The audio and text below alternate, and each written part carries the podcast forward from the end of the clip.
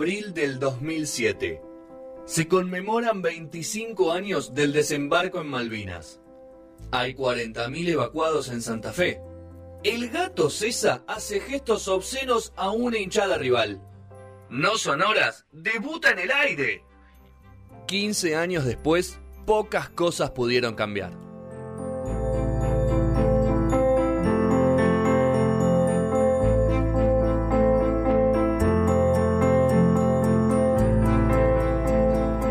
Tercer bloque de No Sonoras, 2004. ¿Qué hace Julieta? ¿Todo bien? Bien, ¿vos? Bien, acá, de verano. Vamos a arrancar con la sección, Juli. Eh, ese título a mí me da que pensar muchísimas cosas, pero por eso quiero que lo aclares vos. Ballenas y microplásticos. Bueno, ahí medio eh, bomba el título, ¿no? Pero vamos a ir desglosando un poco la información que tenemos al respecto. Eh, y se me ocurrió, ver, información sobre este tema de microplásticos ya hemos hablado, hay un Sí. montón dando vuelta, porque Sí. se están haciendo muchas investigaciones al respecto en muchos lugares del mundo. Se me ocurrió traerlo a la columna porque, eh, no sé si recuerdan, hace un poquito más de un mes aparecieron muertas eh, más de 30 ballenas Sí. francas austral en el Golfo Nuevo, en la zona de Península de Valdés. Entonces, eh, bueno, empezaron las preguntas, ¿qué pasa? ¿Por qué se murieron? ¿Por qué aparecieron estos, eh, estas ballenas muertas?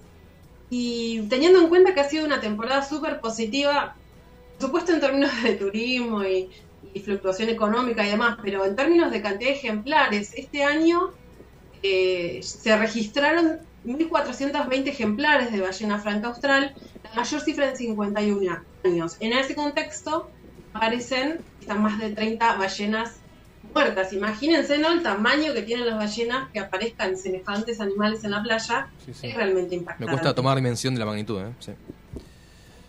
Eh, eh, piensen que no, no, no sucedió en las playas del centro, ¿no? Eh. Sino que sucedieron en otras playas más aisladas, pero sigue siendo eh, impactante este tema. Bueno, lo que sucedió en el caso particular, aparecieron muchas hipótesis, pero lo que la, principal hipótesis finalmente de los estudios, habiendo pasado más de un mes ya desde que, desde que ocurrió el hecho, es que las ballenas fueron afectadas por la marea roja.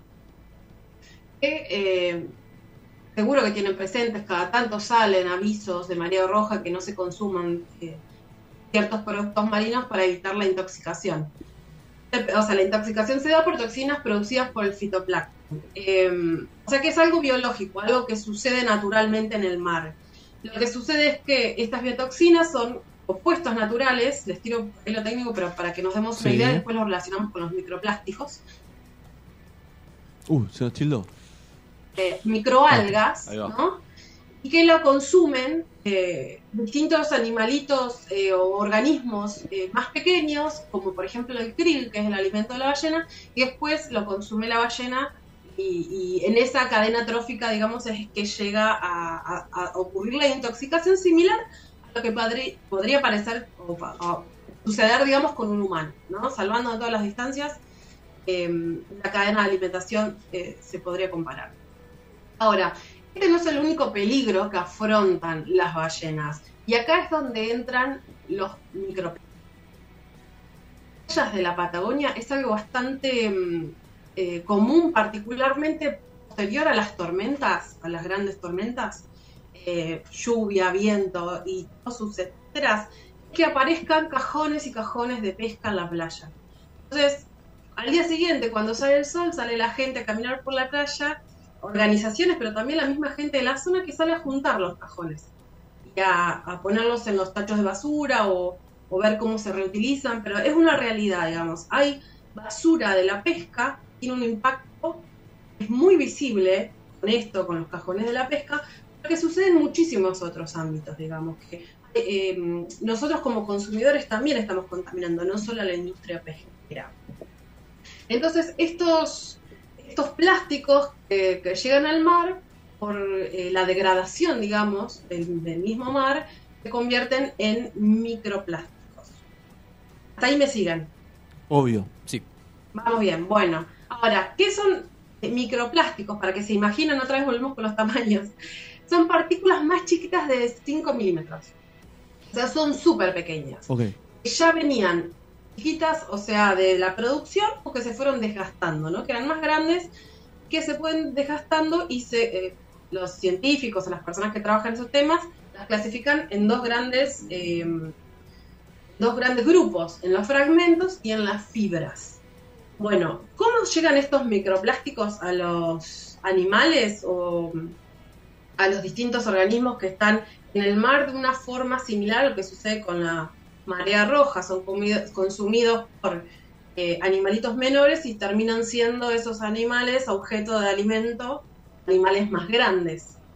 Eh, el problema es que estos microplásticos generalmente tienen tóxicos, ¿no? Como los talatos, por ejemplo, que se van acumulando, eh, según indican distintos estudios, en la grasa de los animales. Ok. Mm, En particular en Puerto Madryn, en el Golfo Nuevo, Sí. hay investigadores que están trabajando estos temas. Hace unos días salió una nota en eh, la izquierda diario, digamos, hicieron una entrevista a Camila Tabano Formigo. La traigo ella porque me parece importante ponerle por ahí eh, no solamente la fuente, sino la cara o el nombre a quienes están trabajando estos temas. Ella está eh, laburando su tesis de grado en el CECIMAR, en el Centro de Estudios Marinos de Puerto Madryn, del CONICET, ¿no? Eh, en particular lo que labura es microplásticos en las dietas de cetáceos, en el delfín común y en la ballena blanca austral. Son dos especies que nosotros, eh, viviendo afuera de la zona de la ciudad, nos vinculamos con ella desde lo turístico, ¿no? Nuestra mirada como gente que, no está en Puerto Madryn, es, nuestro vínculo es turístico, de ocio, pero la realidad es que son tan partes del ambiente como los seres humanos. Eh, entonces, bueno, es importante que, que se estudie. Lo que, lo que hace mm, Camila en su tesis con sus directores, digamos, el apoyo de sus directores, es analizar el contenido estomacal del eh, delfines, Sí. un varamiento muy grande en el 2018 en el Doradillo de Delfines, analiza el contenido estomacal de esos delfines, y también las heces de las ballenas que colectan las empresas que hacen avistajes. Esto me parece interesante, eh, o sea, remarcarlo, porque tenemos parte de la, mm, del turismo o de, la economía, digamos, de la zona colaborando con la investigación eh, de alguna forma, ¿no? Porque son los que tienen acceso, digamos, a las heces de las ballenas. Ahí no les puedo dar comentario aparte, no les puedo dar este, referencias de tamaño porque no lo sé. No sabes. No lo sé. Pero bueno, el resultado de esos, eh, de esos análisis lo que se hacen es comparar con otros, eh, otras especies o otras las presas, digamos, que comen estos animales, con la, la anchoita, la merluza en el caso del delfín y el zooplancton en el caso eh, de las ballenas. Sí. La hipótesis que tienen, la hipótesis de trabajo, o sea, eso- esto es una investigación en curso, es que van a encontrar eh, microplásticos en el tracto digestivo de los animales, pero no solamente en el tracto digestivo, sino en el tejido adiposo.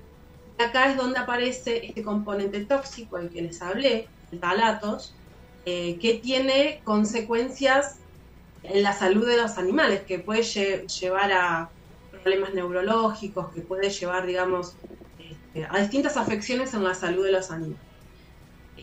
Qué yo, es importante, a ver, uno es, una zona protegida, ¿no? Es una zona protegida. eh, hablamos mucho de las ballenas porque es este animal idealizado, tenemos muy claro, eh, lo vinculamos con pa- campañas ambientales y los cuidamos de quizás la, la típica, ¿no? El estereotipo del pesquero japonés, pero no lo estamos eh, cuidando de la contaminación humana. La contaminación humana nuestra propia con- con- como consumidores de PET, consumidores de, de Coca-Cola, por, de ¿Por qué gaseosas, siempre, de lo que sea. siempre metemos agua? Porque puede ser el agua, el agua también tiene botella PET, Juli. ¿Por qué Claro, mete- desde, a cualquier, ver, cualquier- desde la pesca hasta el residuo de los lavarropas. un chicos. paquete de galletitas? Sí, sí, quizás es distinto, en general lo que se encuentra es PET. Ok. Eh, es distinta la degradación se- de- según el plástico, pero la, la realidad es que por ahí uno se piensa o imagina que son las industrias que están al frente del impacto y la, y la contaminación. En muchos casos es así, Pero eso nos hace desligarnos a nosotros como personas de nuestra responsabilidad social, moral, ambiental, etcétera. Y acá les pregunto a ustedes, A cuando, ¿qué hacen ustedes con sus plásticos, con sus PET, con sus gaseosas, cuando las terminan en la mesa? Las, ¿Qué a- las- como que las aplasto y la pongo en el tacho reciclables. ¿Está bien? Yo también. Bien, y después en tu barrio pasa Hay un tacho de basura reciclables. Ujú. El gobierno de la ciudad tiene tacho verde y tacho Negro. común. Pero vos lo pones en el tacho de tu edificio. No, es mi tacho de casa. Yo tengo dos tachos en casa. Y después cuando sacás, ¿a dónde Saco la, no, la sa- esa basura la saco yo por separado y la llevo al tacho verde. Bien, muy bien. ¿Está bien, Juli? Excelente. Bueno, a, a las personas que Vamos. en sus barrios Después de la desaprobación de hace meses, está, Claro, está retomando. Estoy, está re- retomando. sí, está estudié, retomando. boludo. Sí, está retomando. Aprendí. Vamos, vamos, Fede.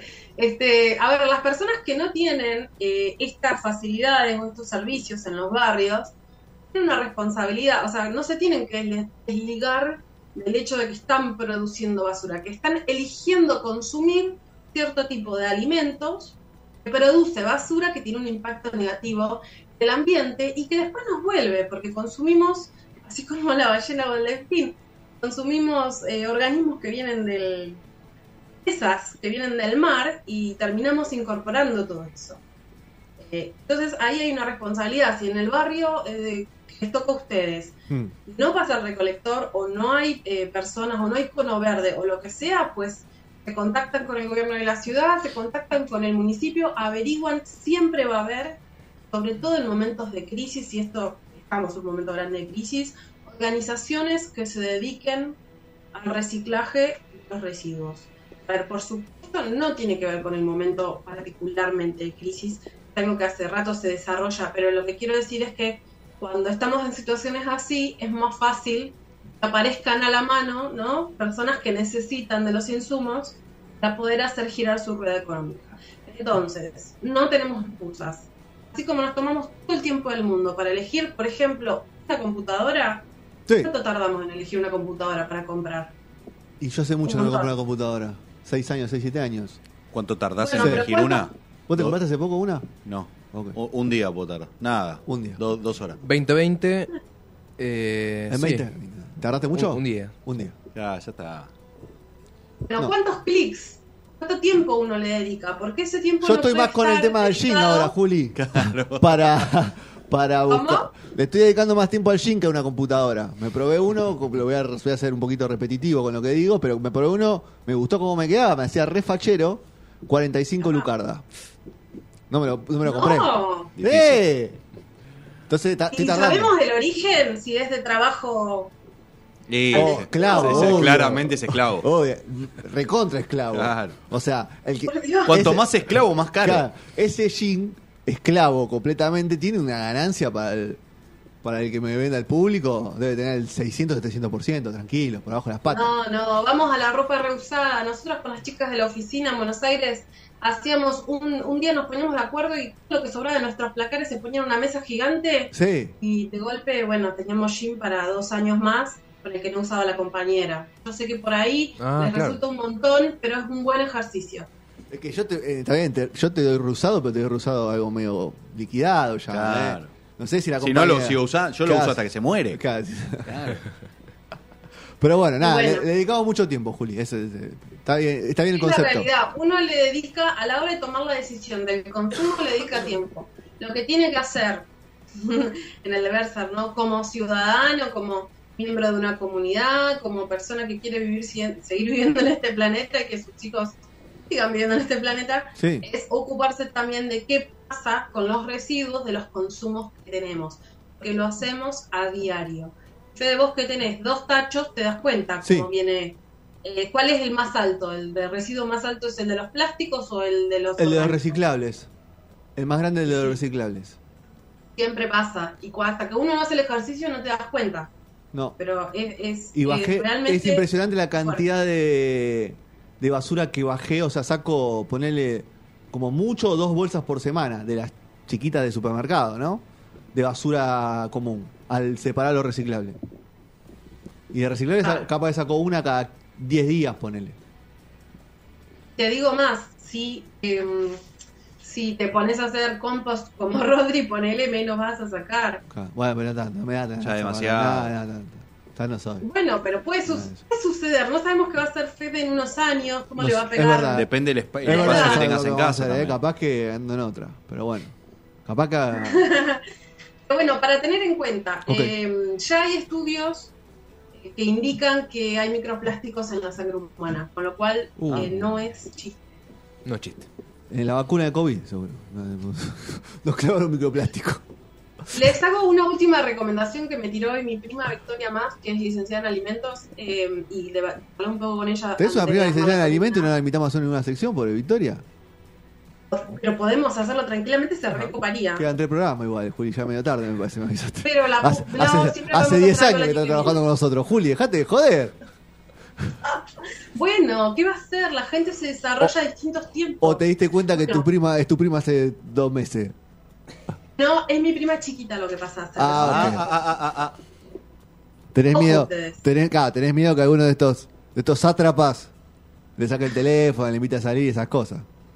Bueno, no nos vayamos de tema, por favor. Género, género, género. Está bien. Le- Les tiro lo que me dijo. eh, ¿Qué dijo la prima Victoria? En alimentos, Sí. Victoria Más, es que es ojo con el reuso de los de las botellas de plástico.